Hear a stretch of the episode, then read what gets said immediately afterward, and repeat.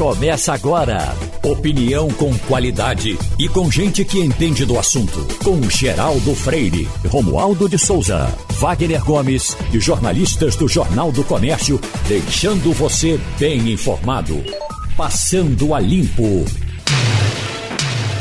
Eita, que o ano está indo embora. Vem, Castilho. O tiquinho que está faltando aqui. Tiquinho de papel são exatamente é. quantas folhas? 10, né? Está faltando 10. Aí uhum. você imagina o seguinte: o que aconteceu, Castilho, nesse, nesse montão aqui de coisa que a gente foi rasgando, cata, e especialmente esse ano que está Esse ano foi né? terrível. A gente sofreu muito com uhum. 2020 por causa daquela angústia da, da, do começo da Covid, sem saber para onde é que ia. Mas acho que o, as dores mesmo foram em 21, com a perda de tanta gente, uhum. é, é, amigos. Você tem notícia pessoas. do Brasil falando isso? Olha, a informação que eu tenho é que todo mundo que está aí disponível, que ele está no hospital, não tem mais detalhes não. A gente, eu, pelo menos hoje não Mas tem... da máxima gravidade. É, gravidade. O Joazinho é um homem de mais de 70... Entubado já, me parece. É, a questão, veja bem, a questão da intubação já gera um problema de qualquer cidadão uhum. que tudo, né? A intubação, mesmo feita no hospital como ele está, mas é um trauma, né? A intubação é um trauma para qualquer paciente. Vamos rezar para ver que o nosso JB. Vida, José foi o primeiro jornalista importante com quem eu tive contato. Eu, é uma figura, é uma figura. Aí nos 60 e, e 15 anos, 65 mais ou menos, 66, eu cheguei para cobrir a delegacia do trabalho E Joesil, naquele tempo, já era. Vogal do, Ministério do Já era ligado, já era ligado ao setor, à Justiça do Trabalho. Trabalho, é. do trabalho. Era Haroldo Veloso Furtado, delegado do Trabalho. Então Joesil era um homem do gabinete, é, era, namoradorzão já naquele tempo, né? É. E aí você vê o tempo foi passando, passando. É. Olha, eu, eu já estou nesse negócio de, de jornalismo, acho que para o ano eu faço 45 anos. E quando eu entrei estagiário na, da Universidade Católica, eu fui fazer estágio no diário e ele chamei a atenção dele, por algum motivo, tudinho. Aí ele chamava, fazia. Maguinho comunista, vem aqui. Aí depois eu disse assim, esse Maguinho aqui, que nessa época era, tinha 48 quilos, esse Maguinho aqui é o único comunista aqui dessa geração nova que eu gosto dele. Vem aqui, meu filho. Aí, quando, me dava umas pautas boas, interessantes, tudinho. E foi um sujeito que, que me, me apresentou boas fontes aqui em Pernambuco, porque ele ligava e dizia, olha, vai um rapaz aí fazer isso, e a gente começava. E foi o sujeito que me apresentou a um dos diretores da Varig, que era uma, uma companhia. Então, por exemplo, aí os projetos da Varig, a gente tem acesso a informações da Varig. A Varig, nesse tempo, na década de 70, era a Varig, que todos nós conhecemos. E aí eu comecei a viajar de avião, né, é, para essas coberturas da, da Varig, e era muito engraçado, porque é, ele ia fazer o RP e fazer. Agora tu vai fazer a matéria, né? Falei, tá uhum. certo, vou fazer o seu José. Mas depois a gente se encontrou várias vezes, tudinho, mas eu tenho muito carinho por ele, porque ele sempre. É, ele não perdeu a ternura em nenhum não momento. Não perdeu né? a ternura em nenhum momento. Uhum. Eu não conheço pessoas de quem Joesil tenha destratado. Eu realmente, pode ser que aconteça. Mas tem, se é uma pessoa que eu, eu nunca vi de Joesil destratar ninguém. Uhum. Assim, ele podia até ser duro na negociação, alguma coisa assim, todinho, mas não era um sujeito que. que que viveu os grandes momentos com viveu, a mesma simpatia. Com a mesma simpatia, ruins, né? momentos ruins da vida uhum. dele, tudinho. Eu tenho muito carinho por ele, por isso, porque é, primeiro pela elegância, pela, pela, fin, não é nem pela fineza, é pela gentileza que ele se dispensou a todo mundo. Uhum. Talvez por isso ele seja um cara tão querido ainda hoje. Escute, você, já que você falou em pauta, uh, Wagner, eu queria soltar uma pauta aí que, para quem se interessasse, que é sobre o mercado PET. Você já fez até debate com o pessoal aqui. Já tem outra em pauta aí. Tem toda tem um mundo de, de, de uhum. coisas. Aliás, se você achasse o Oscar aí, pode ser o Oscar, que eu estou com saudade dele. Aí, veja, o mercado PET é um mercado que, que cada vez mais cresce. Você, às vezes, chega ao. É, é muito difícil você chegar em um bairro que não tenha dois, três vendedores de produtos para cachorro e para gato. A, a, farmácia com remédio pra, o remédio para remédio manipulado inclusive os, os remédios é, é o grande forte é. os remédios para cachorro e gato eles são às vezes mais caros do que remédio para gente é. um descontrole absurdo que você ninguém discute o preço uhum. você chega lá com cirurgia de cachorro uh, vasectomia do cachorro. Plano de saúde para cachorro. Não, eu, eu digo, eu digo sim, os preços, eu, a minha, a minha- é em cima Certo. dos preços. Certo. O PROCON PET. É. Para a gente ver, por exemplo, a diferença entre uma, uma farmácia de cachorro aqui, uma farmácia de cachorro lá do outro lado. É verdade. Como a gente tem de, pra, pra gente. Com relação a cachorro, isso está quase é. solto. Vamos- solto, solto. Vamos Exata- aqui. E a Vamos aqui. diferença E a é muito farmácia funciona dentro do consultório É, do, exatamente. do Olha, cachorro. Dentro Olha, do consultório do vamos, cachorro. vamos aqui ao que é o mercado pet no Brasil. Né? O Brasil é o terceiro maior mercado pet, perde para os Estados Unidos e China nessa ordem. O ano passado faturou 40 bilhões, cresceu 13,5%, 2020. Esse ano continua. Né? Só, só um detalhe, Castilho. Não tinha para quem perder mais, viu? Porque perder para os Est- Estados Unidos e China é absolutamente normal. É, então veja normal, bem, ele né? tem hoje, né, nós temos aproximadamente 50 milhões de animais, né, de, chamado de adot, a- a- adotados, e é o seguinte, é, o crescimento para 21 é na faixa de 15%, e vai de encontro a tudo que você está dizendo aí. É a questão de oportunidade, e hoje vai desde... Veja bem, pelo menos duas empresas estão listadas na bolsa somente focadas no, focadas no mercado pet.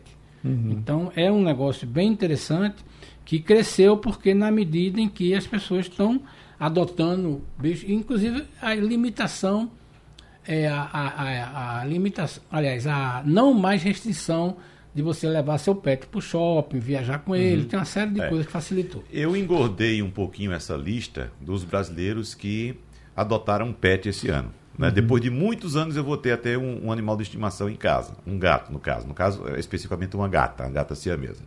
E, e quando, a- quando ela chegou lá em casa é, este ano, eu claro fui fazer uma pesquisa, Castilho, para saber onde tinha médico veterinário na minha região. Então botei médico veterinário na Madalena. Aí fiz aqui no Google. Rapaz, o mapa pipocou, Pipocou. de ponto vermelho assim. Rua que eu passava todo dia, que eu passava de carro, passava a pé. E nunca tinha percebido que ali era um hospital veterinário. Mas tem um colado no outro, Geraldo. Então, Vizinho mesmo, parede com parede. É uma coisa impressionante. Eu não disse ainda os que vão participar do debate hoje aqui com a gente, do Passando a Limpo. Então nós temos Wagner Gomes, Fernando Castilho, Romualdo de Souza. Que gasta dinheiro com pet. Admitindo que nós quatro aqui fôssemos veterinários, quanto você cobraria, por exemplo, por uma esterectomia de, um- de uma, de uma cadela? Né? A castração. Uma castração de um, de, de- de um cachorro. É, é, Tem, tem um preço para isso? Tem uma média para isso?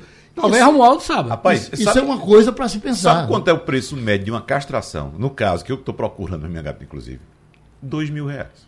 É, é, Do- Aí tem quem cobra mais barato, tem um pro- você- mas você começa logo em dois mil eu sei que reais. da cachorra está na casa de 1.500, mais ou Sei. menos. Não, mas já começa assim, dois mil. É claro, você acha que dois mil, dois mil é muito dinheiro. Sim. Aí você vai pesquisando, vai procurando baixar preço e você consegue baixar de fato. Uhum. Mas começa logo assim. Não, é em média dois mil reais. E Romualdo sabe disso que tem cachorro, porque não tem coisa. Pra gente que tem cachorro, não tem, não tem coisa mais triste do que o seu cachorro doente. Porque quando você chega em casa, que ele não se levanta, que ele não, não balança o rabo para você e não pode dizer o que é que sente, é um, é um negócio tenebroso. Não é isso, Romualdo? Geraldo, eu acabei de fazer esse processo de castração de Lua, uma cadela pastor alemão.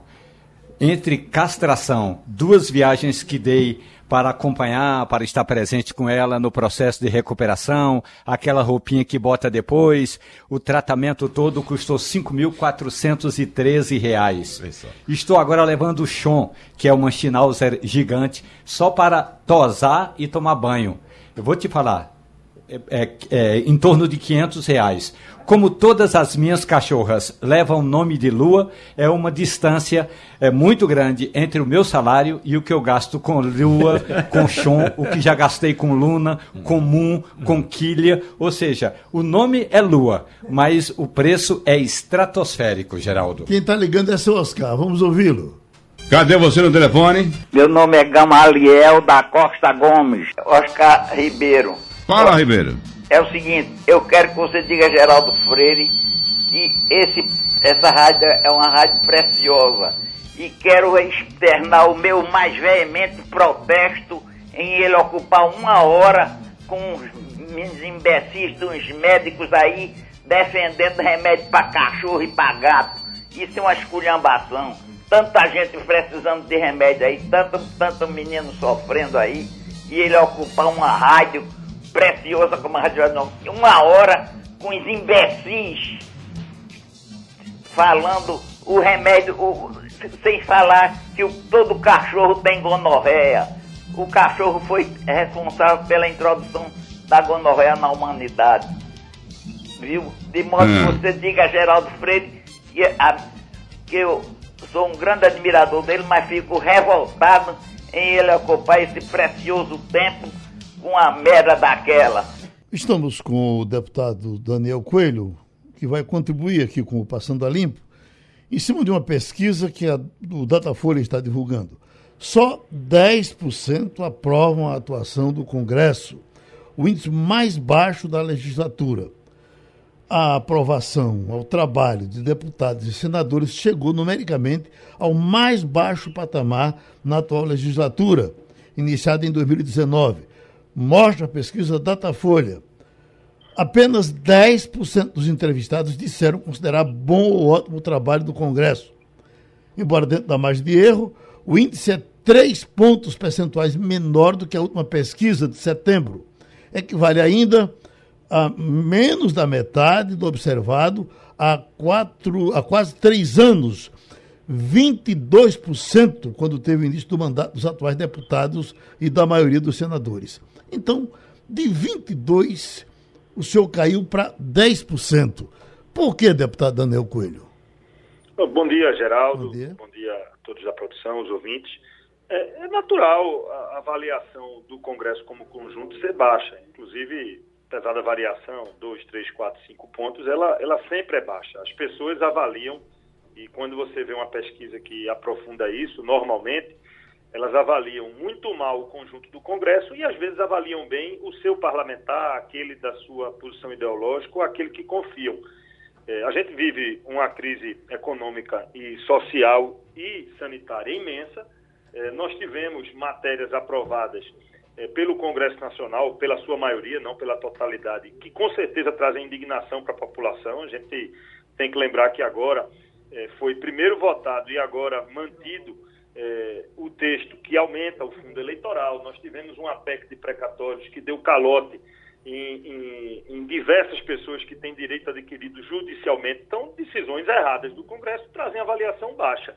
É, o que tem que se separar é que uma coisa é a avaliação do conjunto do Congresso, a outra coisa é a avaliação individual de cada deputado, de cada senador, e ela pode ser mais alta ou mais baixa, dependendo da atuação de cada. É, é a, a, avaliação do conjunto do Congresso, eu acho mais do que natural, e eu, inclusive, concordo em ser negativa. É, o Congresso Nacional, nessa legislatura, é, deixou muito a desejar nos interesses da nação. Deputado Daniel Coelho, acredito que o senhor recorda-se de uma célebre frase atribuída ao ex-deputado Ulisses Guimarães, quando ele foi questionado por um repórter acerca da qualidade, acerca da qualidade do Congresso naquela ocasião. E ele disse: Você está achando essa legislatura ruim? Espere a próxima. E desde então, deputado Daniel Coelho, a gente só vê legislatura sempre pior do que a anterior. E esta está cumprindo essa máxima. Por que mudou tanto a qualidade do Congresso de Ulisses Guimarães até hoje, deputado Daniel Coelho? Olha, a gente tem, é, não sei se em todas as eleições ou em todas as legislaturas, é, de fato, a qualidade do Congresso piorou. Sem dúvida, nessa legislatura, sim. Há quatro anos atrás, ou há três anos atrás, nós tínhamos um, um desejo, uma sensação da população é, de é, aniquilar a política. Então, houve um, um sentimento muito antipolítica na eleição e a renovação que se deu, e ela manteve, é, é, com um pouco de, de acréscimo, manteve o índice histórico aí próximo de 50%, mas essa renovação chegou muita gente realmente é, é, com pouco preparo, com pouca capacidade de debate, com pouca capacidade de formulação, e, e eu encaro essa legislatura como uma das legislaturas mais fracas que, é, que nós tivemos, exatamente é, por essa sensação e esse desejo do eleitor em fazer uma, uma mudança abrupta e, e, e na prática, é, chegou gente boa, mas chegou num volume muito maior, pessoas despreparadas. Então, é, é, é um fato. Né? O que precisa é o eleitor ir refletindo para poder, quem sabe, desfazer essa máxima do, do ex-deputado Ulisses Guimarães e construir para a legislatura de 2023 um grupo de parlamentares mais comprometidos com a sociedade e mais antenados com os seus desejos. Eu reforço essa questão do fundão eleitoral. É, eu acho que é, se você fizer uma pergunta à população, vai perceber que o eleitor da esquerda, da direita, do centro, o que apoia Lula, o que apoia Bolsonaro, o que apoia a terceira via, é, o desejo da população é que não houvesse esse aumento. E mesmo assim, pensando em interesse próprio, a maioria do Congresso aprova é, o aumento do fundo eleitoral. Então, como você pode ter uma avaliação positiva? Difícil. Né? Espera-se realmente é, que renovação venha no ano que vem, mas venha uma renovação mais positiva e que o eleitor é, tenha aprendido é, que é necessário algum nível de conhecimento, de preparo, de compromisso público. Não dá é, para votar, como aconteceu na última eleição, em figurinhas que aparecem na internet, sem nenhum lastro, sem nenhum histórico, sem nenhum conteúdo. É evidente que esses mandatos é, eles serão sofríveis, com raríssimas exceções né, de alguns personagens aí que apareceram e, e, estão fazendo um bom trabalho, mas na sua maioria, é, esses personagens de internet, quando assumem um mandato, percebe-se que eles são bem diferentes do que diziam nos seus videozinhos ou no seu Facebook. Fernando Castilho. Deputado, uma coisa que chama atenção nessa legislatura é o nível de ataque é, ao orçamento nacional pelo Congresso. Eu acho que talvez a gente nunca tenha tido uma ação né, tão deletéria, tão liberada pelo Congresso, né, de aprovar pautas é, completamente dissociadas da, da, da realidade. Então, é, é, tranquilamente pode-se afirmar que o Congresso está legislando em causa própria e legislando em causa própria do seu município. Né? Certamente eu estou nesse negócio de jornalismo já há algum tempo e nunca vi um Congresso ter uma atitude tão, tão agressiva contra o bolso do contribuinte como isso aí, e deputados que estão basicamente cuidando da sua próxima eleição. A gente não sabe nem se eles vão ser eleitos, mas eles estão cuidando disso. A que o senhor atribui isso? Abaixo o nível intelectual, abaixo o nível da qualidade da própria mesa mesmo, tanto do Congresso, do, do, do da, da Câmara como do Senado? É, como é que o senhor analisa isso? É um, porque a sensação que o, que o contribuinte e que o eleitor tem é o seguinte, é que o Congresso Nacional está numa ação de ataque ao orçamento né, dos interesses próprios. Ou o senhor não concorda com essa avaliação? Não, concordo, Fernando. Eu acho que é, cada vez mais é, a política ela vai por um caminho da defesa é, do interesse individual do próprio agente político, do parlamentar é, ou do seu partido. É, nós estamos vivendo uma nova dinâmica. Eu é, confesso que, que fico incomodado, apesar de utilizar redes sociais, mas é, não consigo me adaptar a, a, ao novo modelo e, é impressionante quando a gente está num debate sério como a questão do orçamento, você olha para o plenário, tem 40, 50, vezes metade do plenário está com o celular fazendo uma live, é, repetindo narrativas dissociadas do que está ocorrendo ali. Então a gente perdeu é, a argumentação, é, é o, o, debate, a construção de ideias, o contraponto que era o parlamento. É, se você observar as sessões hoje do Congresso Nacional e comparar até com quatro anos atrás, é, quer dizer, não, não, vou colocar um tempo muito distante, o debate praticamente foi aniquilado. É cada um vivendo para dentro da sua bolha, para dentro do seu mundo, é, alimentando narrativas para aquele seu segmento e ninguém está tá, tá se incomodando em fazer construção de alternativas para o país, de contrapor ideias. Quer dizer, a, a lógica do Congresso é o debate de ideias. Se cada um mergulha para dentro do seu celular e quer falar só com aquele seu nicho, com aquele seu eleitor, é, é, o Congresso ele perde o sentido e perde a representação da sociedade. E aí fica essa coisa individual, seja da construção das narrativas, às vezes falsas, às vezes verdadeiras, chega do interesse mais paroquial, que tem a sua legitimidade, qualquer democracia, é, é, o parlamento ele faz também o interesse paroquial é, da defesa da sua região, do seu município, mas o mandato não pode se restringir a isso e a defesa de um município, de um estado, de uma região é, não pode se contrapor às decisões do que é certo ou errado para o país. Uma coisa é você lutar por orçamento para uma região, para um estado que você representa, outra coisa é você vender as suas posições, vender o seu mandato é, vender é, é, tudo aquilo que você acredita para conseguir né, algum dinheiro a mais para aquele município. Então, é, é um momento difícil. É, se a gente tivesse, talvez, com mais qualidade e conteúdo no debate, essa autonomia que o Congresso tenta ter no orçamento poderia ser positiva,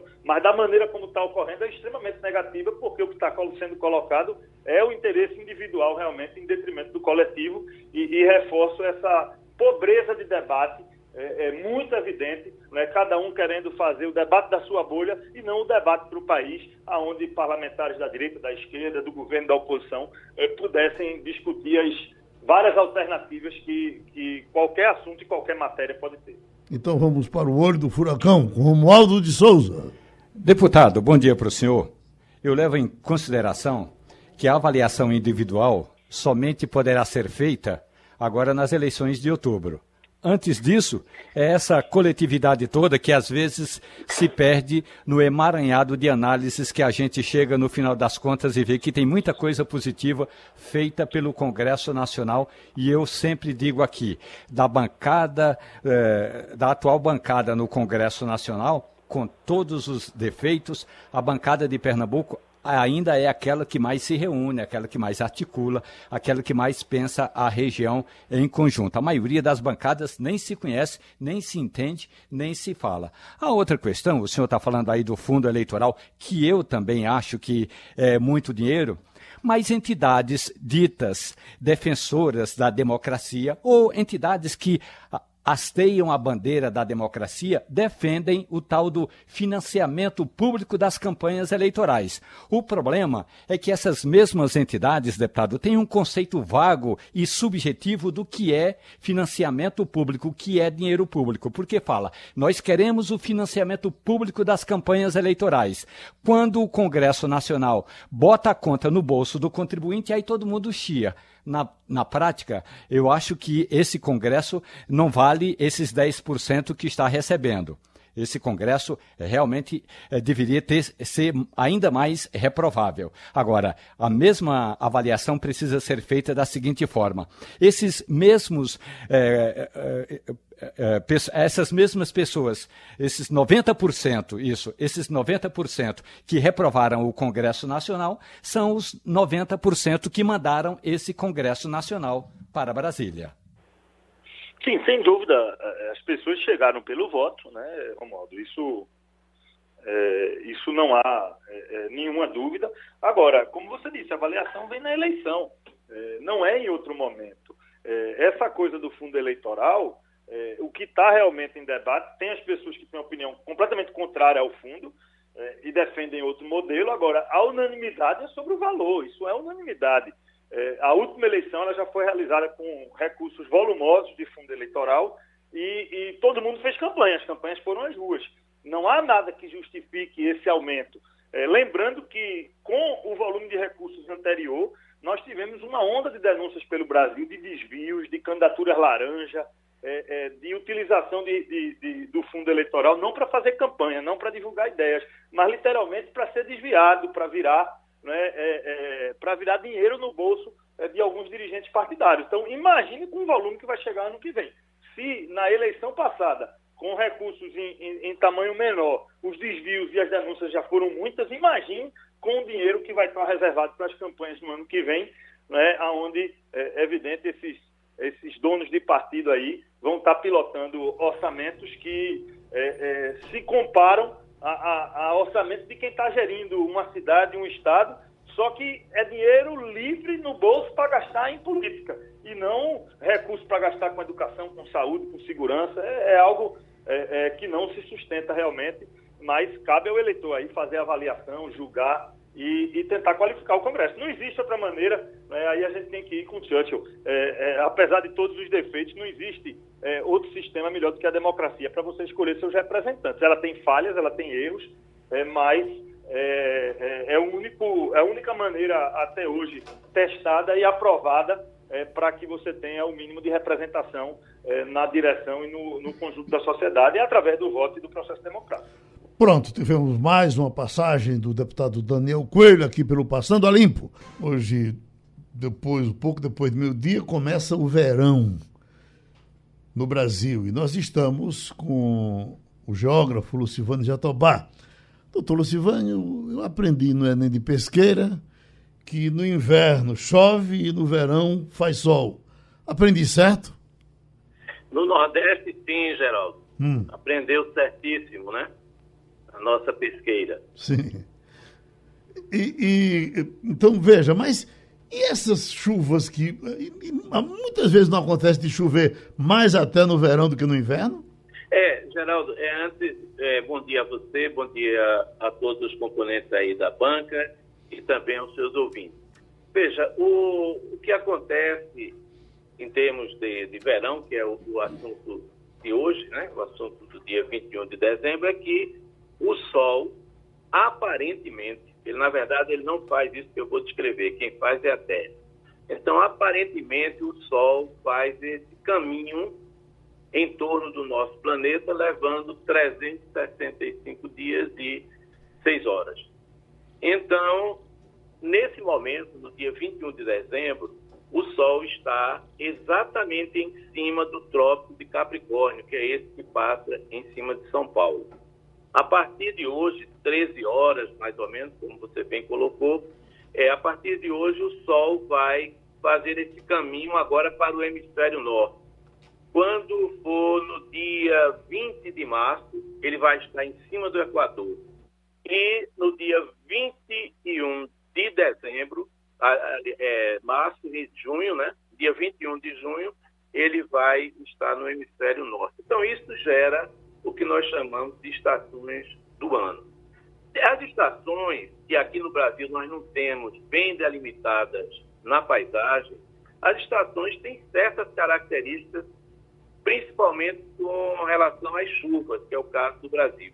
Então, aqui no nosso Pernambuco, na parte leste de Pernambuco, zona da mata, o verão é, em média, um período seco. Vem desde o final da primavera até o verão, fica um período mais ou menos seco. Já o inverno, para a nossa zona da mata e trechos do agreste, como é o caso de Pesqueira, o inverno é uma estação, entre aspas, mais ou menos chuvosa. Agora, pode ter excepcionalidade, uhum. ou seja, você ter, dentro desse período chuvoso, ter um veranico, ou seja, um período de um mês, de 15 dias, 20 dias sem chuva, ou pode ter também, dentro da época seca, uma excepcionalidade de chuvas anômalas ou atípicas é isso mais ou menos que a gente pode dizer com relação a esse aspecto. Romualdo, que está em Brasília. Olha, professor, por aqui, pelo Centro-Oeste, a situação é a seguinte: começa o verão, está chovendo aqui. Aliás, ontem caiu um pé d'água que eu vou lhe contar. Então vai chover até é, abril. Aliás, tem uma questão que é, é importante estudar. Aqui no Centro-Oeste só chove nos meses que tem R. Ou seja, setembro, outubro, novembro, dezembro, janeiro, fevereiro, março e abril. Se não tiver R, não chove.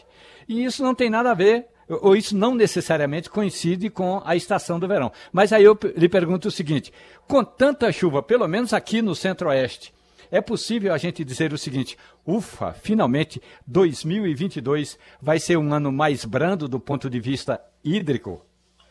Pelo menos no verão, sim. Né? E nesses próximos 15 dias, Romualdo, nós vamos ter mais chuvas no centro-oeste e também em trechos do sudeste, inclusive aguaceiros pesados. Por quê? Porque essa época do ano é uma época em que aí vocês ficam submetidos a uma coisa que nós chamamos de zona de convergência do Atlântico Sul. Na verdade, essa zona de convergência vem desde a Amazônia, ela é alimentada pela evapotranspiração, quer dizer, a água que evapora das árvores da floresta amazônica e vai até o Oceano Atlântico. Daí o nome Zona de Convergência do Atlântico Sul. E ela provoca muito relâmpago, trovão e aguaceiros pesados. Então, vão, vocês vão ter, nesse período agora de início de verão, sim, chuvas fortes. Inclusive, uma, uma notícia boa é que espera-se que essas chuvas também cheguem ao norte de Minas. E isso é bom para o nosso Rio São Francisco, é bom para Sobradinho, né, porque vai aumentar o volume da água. Então, é uma época bem interessante, bem esperada para o brasileiro que vive no centro-oeste e no sudeste. E Castilho? Doutor Lucivânio, é, eu queria que o senhor me orientasse e nos ajudasse a entender por que a temperatura nos últimos meses aqui no Nordeste, principalmente no Recife, que é uma cidade razoavelmente que chove, né? Está ficando com um nível tão alto. Mas não é só a temperatura, é uma sensação de sufocamento, né? A, a, a, as pessoas, veja bem, está ficando muito difícil você, por exemplo, caminhar depois das 8 horas, você andar no centro da cidade ou em qualquer lugar depois das 11 meio-dia. É, e mesmo nas 14 horas está ficando muito difícil. O que é que está explicando isso? É a questão do verão ou nós estamos vivendo uma transição, um fenômeno de laninha? O, o que é que explica esse calor sufocante que a gente está sentindo, que dessa sensação de, de sufoco? É, bom dia, Fernando Castilho. É um prazer falar contigo. É o seguinte, primeiro você deve ter observado que nessas últimas semanas, que é nesse período que as pessoas estão se queixando mais, nós tivemos mais umidade aqui em cima do Recife, mais nuvens. Então, isso por si só já gera uma espécie de estufa. É um efeito estufa em miniatura aqui sobre a nossa região. Primeiro, isso. Segundo, é a atividade solar. Né? Nós estamos com esse sol agora se deslocando cada vez mais em direção, e agora vai piorar, né? em março, fevereiro, março, vai ser um calor Outro aspecto é que o Oceano Atlântico, aqui na parte oriental do Nordeste, ele está mais aquecido. E por estar mais aquecido, gera mais evaporação e gera mais umidade. Então, esses fatos, essa conjugação de fatos, justifica essa sensação. Eu estava me lembrando agora, enquanto você me perguntava, que há muitos anos, há muitos anos, Maria Luísa, colega de vocês aí, que tinha um, uma parte do Jornal do Comércio bem interessante, Olho na Ciência, me entrevistou, olha, isso foi na década, eu acho que de 90, falando exatamente sobre esse assunto, que as pessoas estavam se queixando sobre esse calor excessivo e tal. Então, é, é uma espécie de padrão. Agora, há anos em que essa temperatura fica mais acima da média e há anos em que fica um pouco aquém dessa média. Oi, Wagner.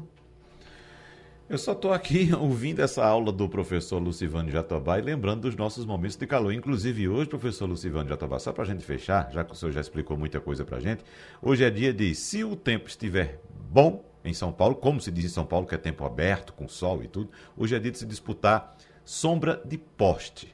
E é por isso que a gente sente tanto calor, não, nós, não nessa época agora, aqui em Pernambuco, aqui no Nordeste, né, professor? Mas no mês de março é um calor, sem dúvida, o maior calor do ano. Só, só, só, só para somar, para a gente fechar também, eh, eh, agora a chuva que enche barreiro é a chuva de verão, não é, eh, doutor Luciano? Porque... É, verão uhum. é, de, depende da, da, região do Nordeste. Mas, por exemplo, no nosso Pernambuco, é, na parte leste, é no inverno. Né? Uhum. Quer dizer, são os períodos de junho, julho, às vezes agosto, ou maio, junho e julho. Esse trimestre enche barreiros aqui na, na parte oriental. Mas já no agreste, no oeste do agreste e no sertão, já as chuvas que enchem barreiros são as chuvas do outono, de março, abril e às vezes maio. Uhum. Isso é muito singular da, da, climatologia do Nordeste, da climatologia do Brasil como um todo, que é uma das mais complexas do mundo. O trovão e o relâmpago têm relação importante com a chuva? Com tem, a quantidade tem. de água? Tem, tem com, com um tipo de chuva. Um uhum. exemplo, é, as chuvas da nossa pesqueira, do, do arco, de Arco Verde aí do nosso amigo Wagner, as chuvas de Petrolina, se mostram, quando ocorrem fortemente, acompanhadas de relâmpagos e trovões. Por quê? Porque é um tipo especial de chuva, chamado chuva convectiva. Ela é quem dá esses relâmpagos e trovões, raios, né, nessa parte de Pernambuco. Já a zona da mata, aqui na região metropolitana, nós só temos trovoadas dias, poucos dias do mês de março, algumas vezes em fevereiro, mas não é uma, uma frequência. Já nessas áreas que eu mencionei do Agreste Sertão, é algo frequente no período de chuva. Tem trovejado menos nos últimos tempos, doutor Luciane? A impressão que eu tenho é que quando eu era menino tinha mais trovão. É, a gente tem essa impressão. Agora, é, eu creio que esse ano vamos ter muito trovão, sim, no Agreste e no Sertão. Né? Uhum. O Sertão teve agora um aguaceiro pesado em Petrolina e foi acompanhado de de raios, de trovões, de relâmpagos, uhum. fortíssimos. Né? Foi um, um sistema de baixa pressão que se instalou ali em Petrolina, no sertão de São Francisco, e causou todos esses fenômenos uhum. típicos dessa chuva convectiva. Pronto, professor Lucivânio Jatobá, geógrafo, cientista da Universidade Federal de Pernambuco, volto para sua aula depois de contribuir com o Passando a Limpo. Vamos para Washington, Estados Unidos, vamos para Fabiola Góes para trabalhar com a gente. Castilho, olha a Fabiola aí. Bom dia, Fabiola. Me diga uma coisa, como é que está essa sensação de volta né, da, da, do crescimento da Omicron é, e como é que está reagindo a sociedade americana? Porque a, a, sensação que a gente tem, Fabiola, é que depois que você tem agora um de cada quatro contaminado, né, a sensação que tem é que daqui a pouco vai se pensar em, em começar a fazer restrições de caminhada, tudinho. É, é, é, embora a Casa Branca diga que não quer confinar o país. Mas qual é o sentimento que está no noticiário e que está na, na, na, nas pessoas a partir de Washington? 70% dos contaminados hoje nos Estados Unidos, já 70% são, já são, já são dessa Ômicron, Fabíola. É isso mesmo. Bom dia, Geraldo. Bom dia, Castilho. Bom dia a todos. A Ômicron realmente tem alarmado as autoridades médicas, sanitárias, o próprio presidente Biden que vai fazer um pronunciamento à nação hoje, explicando que a Ômicron, a Ômicron já é responsável por 73% dos casos aqui e principal fator de internações e mortes aqui nos Estados Unidos. A média de morte está de novo chegando a 1.200 mortos. Os casos têm dobrado de notificações de Covid a cada dois dias. As autoridades têm dito que ainda não é motivo para lockdown, para restrições de viagens. Eles incentivam, inclusive, que a população se reúna no Natal, mas para isso alertam que as pessoas têm que ter tomado as duas doses da vacina e a dose extra, ou quem tomou Johnson Johnson, mais uma dose, preferencialmente da Pfizer ou da Moderna. Então, eles estão sugerindo que as pessoas façam testes de Covid. Ele vai anunciar também a compra de 500 milhões de testes de Covid rápido para serem enviados para as casas das famílias norte-americanas. A prefeita de Washington, aqui a capital americana onde eu estou neste momento, ontem decretou um estado de emergência. Os casos também estão crescendo muito aqui em Washington e ela está convocando pessoas. Recebi, inclusive, e-mail da minha universidade sugerindo que quem puder é, seja voluntário para poder montar os kits de teste de Covid para serem distribuídos. A partir de amanhã, quarta-feira, vão ser distribuídos mais testes de Covid para a população. Em alguns pontos já são liberados testes rápidos que saem em 15 minutos, testes grátis aqui para a população em livrarias, em postos, em farmácias, algumas né, que, que, são, que têm uma, uma função mais social. Então, eles estão realmente reforçando. A prefeita reforçou a medida de obrigatoriedade de uso de máscaras em locais fechados. Em novembro, agora no mês passado, ela já tinha dito que se as pessoas estivessem vacinadas em alguns locais, alguns ambientes de trabalho já poderiam liberar esse uso, mas agora não. Agora ela está de novo dizendo que é obrigado a usar máscaras em locais fechados sugerindo também que as pessoas não fiquem, não se aglomerem, e a necessidade da dose extra da vacina. E também os Estados Unidos ontem registraram a primeira dose da Omicron.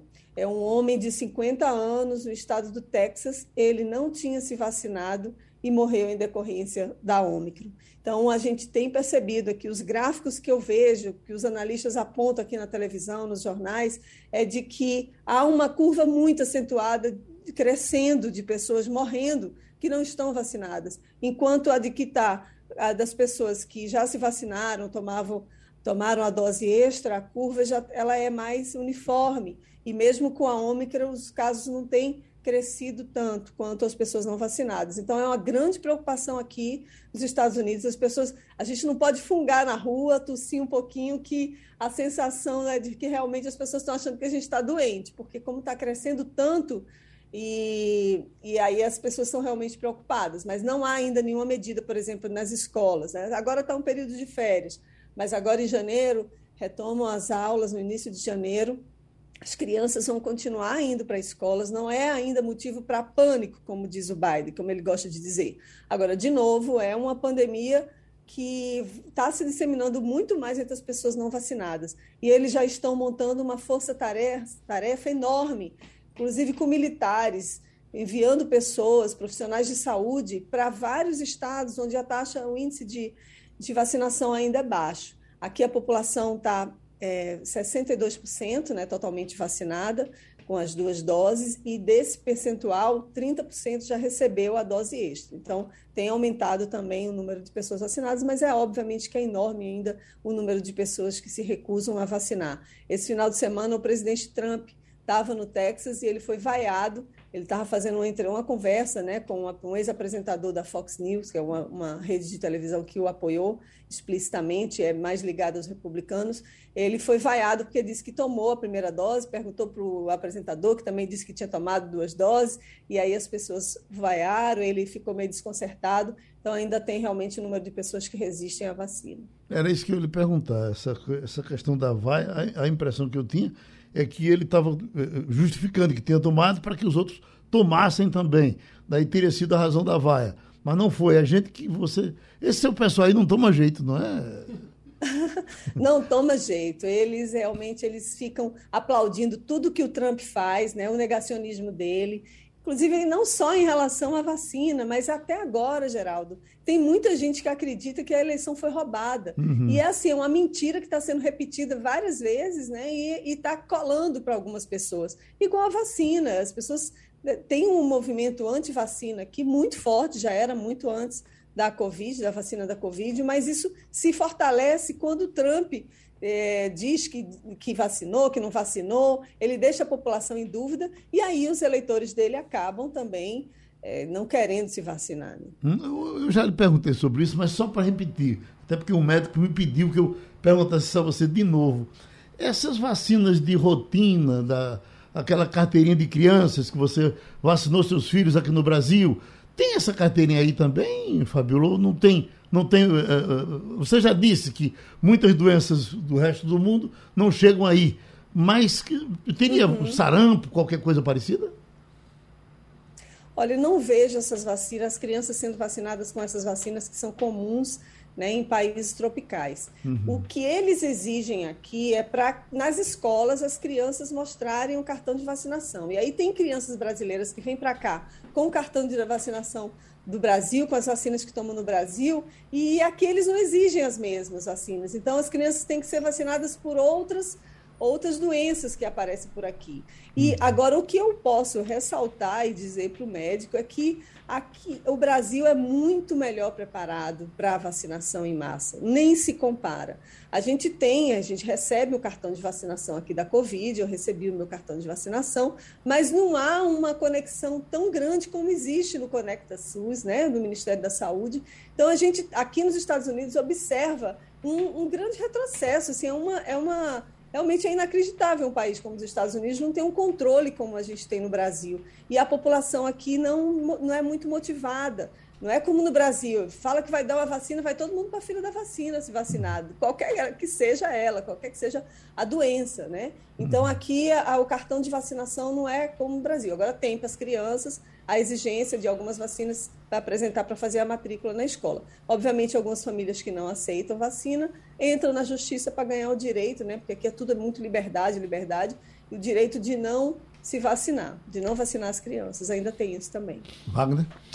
Fabiola, mudando um pouco de assunto, indo para a política agora, né, me chamou muita atenção essa posição do senador democrata Joe Manchin, da Virgínia Ocidental, que disse que a Casa Branca teria feito coisas indesculpáveis. Veja só que elegância, né? Se os nossos parlamentares utilizassem esses termos aqui, né?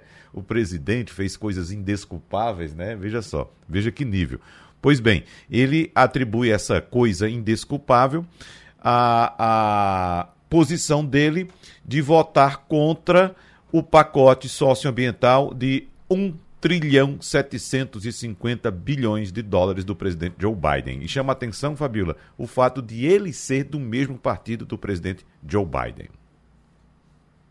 Bom dia, Wagner. Esse assunto dominou o noticiário desde domingo, segunda-feira, hoje também, porque, de repente, o John Manchin, que é um senador da Virgínia, ele anunciou para a Fox News que não iria mais votar a favor a esse pacote do Biden. É um pacote trilionário, é um pacote que está sendo comparado ao, pacote do Obama na época do Obamacare. Então, para o Biden é uma grande diferença no mandato dele, porque ele vai conseguir cumprir as promessas que ele fez de liberação de 500 bilhões, milhões de dólares para a, os efeitos da mudança climática, que ele fez esse compromisso na, em vários organismos internacionais, em várias reuniões que ele fez com os países no mundo inteiro. Também a promessa de liberar mais recursos para as famílias com crianças, aqueles cheques que eles dão, que eles deram, né, na pandemia para ajudar as crianças, as famílias carentes, principalmente para atender mesmo as crianças que estão passando fome, que tem um número grande aqui nos Estados Unidos.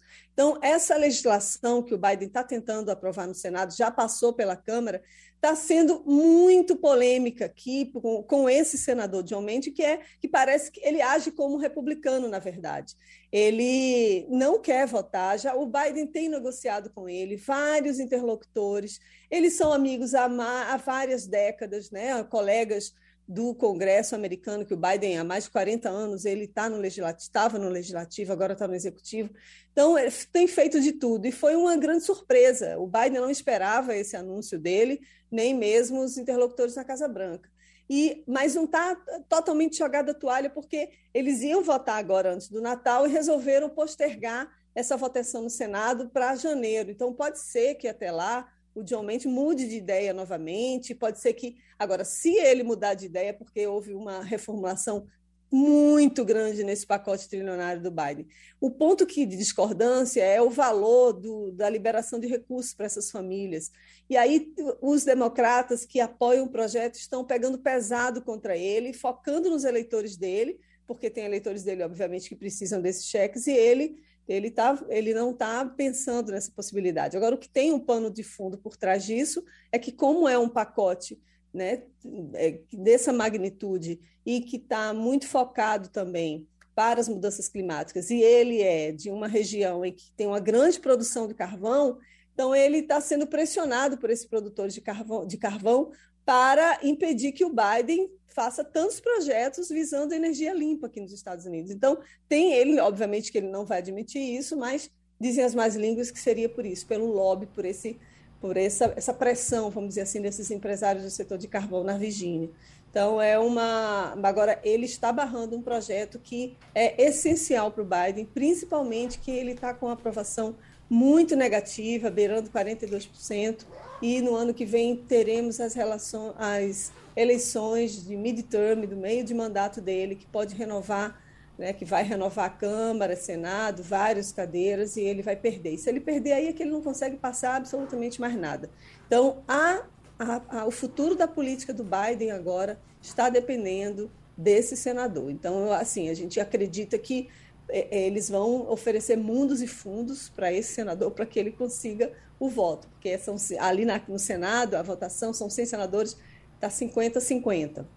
E aí, se o, se o John Mendes decide não apoiar os democratas, o, o projeto do Biden, perde na hora. Agora, se empata, a Kamala Harris, a vice-presidente, constitucionalmente ela pode ir lá e desempatar a eleição. Então, é, uma, é um momento de muita tensão aqui para o governo do presidente Biden e ele vai fazer todos os esforços agora no final do ano para convencer esse senador democrata que age como republicano a mudar o, o entendimento dele. Desde hoje que Castilho me cutuca aqui, dizendo, pergunta ela o calor que está fazendo lá. Eu digo, não, Castilho, essa, essa, essas quatro blusas que ela está vestida aí, esses quatro casacos, isso não é só elegância, não, isso é frio também. Não é frio? É frio, olha, essa madrugada fez menos dois graus. Agora, nesse momento, está fazendo um grau. Eu vou te falar, é difícil levantar da cama. Aqui onde eu moro, a gente tem calefação, né? A gente tem, é muito protegido os prédios aqui, não entra, não entra ventinho pela janela, não tem isso. Mas mesmo assim, olha, Castilho, é um incômodo muito grande, porque eu gosto de andar na rua, eu gosto de correr na rua e me dá muita. Eu fico. E assim, ainda está nublado hoje para completar. Então eu fico assim com uma resistência enorme de sair de casa. E quando sai, assim, são 15 minutos, sem brincadeira. Para ir no supermercado comprar um, um pão, um leite ali, eu tenho que demorar 15 minutos, às vezes eu demoro mais tempo me vestindo do que para chegar no, no mercadinho para comprar alguma coisa, porque é, é térmica que a gente usa por baixo e vários casacos por cima para aguentar o frio. Uhum. Romualdo de Souza. Fabiola Góes, bom dia para você. Fabiola, eh, eh, do que eu conheço de Brasil, só em Pernambuco a gente ouve a expressão largar quando está saindo do trabalho. Aliás, você convida uma pessoa, ô, oh, vamos tomar um café? Aí a pessoa responde assim, sim, quando eu largar do trabalho a gente vai. Ou seja, é, é, é um conceito sociocultural sem juízo de valor. Largar o trabalho. Aí você me vem com essa história toda aí dos Estados Unidos, que há uma certa dificuldade do trabalhador de tirar férias não tem direito a férias? Que negócio é esse? Como é que é? Como é que funciona, já que os Estados Unidos não têm uma CLT, a consolidação das leis do trabalho, mas tem regras que tratam de descanso semanal, semanal remunerado, Fabiola? Realmente é estarrecedor a gente ver um país como os Estados Unidos, em que os trabalhadores só têm de 5 a 15 dias direito às férias remuneradas. E isso não é porque há, realmente, você disse certo, não há uma consolidação de leis trabalhistas aqui. Há, obviamente, uma legislação federal que, que apresenta as regras né, do trabalho dos funcionários, mas é uma, é uma legislação de 1938 e não diz exatamente que o trabalhador, por exemplo, no Brasil, tem que ter no mínimo né, 30 dias de férias remuneradas. Aqui não tem esse negócio, não. Aqui, se ele consegue entrar num emprego em que consegue acordar com o empregador dele, com o chefe dele, de que ele vai tirar 30 dias de férias, provavelmente esses outros, a metade, 15 dias, ele não vai receber pelas férias. Então, é um assim, é uma loucura o que acontece aqui, não se fala muito nisso. É um sistema extremamente capitalista e focado realmente em todo mundo trabalhando. E o pior não é isso. O pior é que quando o trabalhador ele resolve tirar férias, 30% do que saiu uma pesquisa dizendo que 30% daqueles que decidem, né, que vão tirar férias, eles temem não conseguir, temem, morrem de medo de voltar para o trabalho e ter uma pessoa sentada na cadeira dele. E também há ainda uma um estigma de que aquele trabalhador que quer tirar 30 dias de férias é um trabalhador que é preguiçoso. Veja bem, a gente tem no Brasil uma legislação trabalhista muito mais avançada do que a legislação americana. E os Estados Unidos estão muito atrás também de vários países na Europa. E aqui a população trabalha muito, né? a gente sabe que não tem as mesmas garantias, direito à licença maternidade remunerada, por exemplo, isso é um sonho. Né? No Brasil a gente tem agora, funcionários públicos, por exemplo, tem seis meses, as, as empregadas públicas, né, que está no serviço é particular, na verdade, tem quatro meses, e aqui a gente não vê isso. Então, essa folga que a gente tem de final de ano, trabalha uma semana e a outra equipe trabalha a outra semana, aqui não é assim que funciona. Aqui há uma, uma pressão muito grande em cima do trabalhador, e agora na pandemia, as autoridades de saúde estão realmente temerosas, porque muita pressão em cima né, das pessoas trabalhando em casa, em home office. Muitas pessoas não se adaptaram, outras se adaptaram muito bem, mas realmente é obviamente que o ser humano ele não é uma máquina, né? Ele precisa de descanso. E aqui a legislação não ajuda, não facilita o trabalhador e ainda assim, até quando vai ficar doente, viu? Tem, as pessoas que têm câncer aqui nos Estados Unidos, que, que trabalham e que não têm uma reserva financeira, vai morrer porque não vai nem ter, ter direito à comida, porque não vai ter nem salário para receber, porque não tem esse negócio de, de licença médica remunerada, não. Aqui você ficou doente, você tem um salário descontado. A maioria dos lugares, assim. Eita. Então, realmente é, uma, é outra diferença em relação ao Brasil. Eita, escute, é, é, o doutor Zé Paulo Cavalcantes, que ouviu o nosso lamento aqui, e já mandou cinco cadeiras de rodas. Pediu para não dizer nada, mas até para que dizer outras pessoas que sigam o acadêmico Zé Paulo Cavalcante Filho e também faça a sua doação. Um abraço, Fabíola, um abraço a todos vocês. Wagner vai seguir, porque terminou o Passando a Limpo. Você ouviu opinião com qualidade e com gente que entende do assunto. Passando a Limpo.